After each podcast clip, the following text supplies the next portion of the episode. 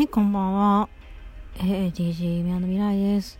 この番組は、ラジオトークの提供でお送りします。ということで、えー、今日もね、もう一日終わろうとしてるんですけども、今日も一日どんな日だったでしょうか。私はですね、あの、やらないといけないこと、リスト、えー、壁に貼ってあるんですけども、大体、えー、終わりました。皆さんは、えー、どんな一日だったでしょうか？まだね、8時台なんで、これからね、12時まであと4時間残ってるんで、やり残したことないようにしてください。無理のない予定立てるのが一番ですけどもね。ということで、今日私がいいなと思った言葉を一つ挙げさせてもらいます。こちらは日本の小説家の井上康さんっていう方の言葉なんですけども、聞いてください。努力する人は希望を語り、怠ける人は不満を語る。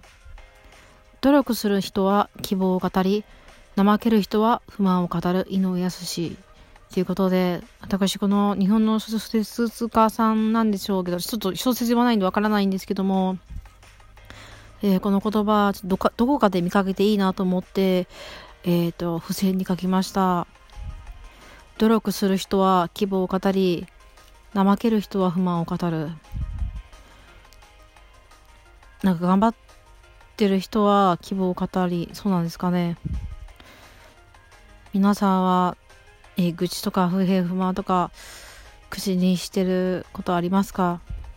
まあね、完璧になくすのは難しいと思うんで、あの、人に言うのを減らしたら、なんかもしかしたらいいことが起きるかもわかんないですね。人にあ、人の悪口とかね、人の気分を害するようなことを言わない方がいいかもわかんないですね。まあ、他人から見てもあまり人の悪口言ってる人ほどあんまり気持ちいいものはないんでね。うん。そういう面でもあるんですかね。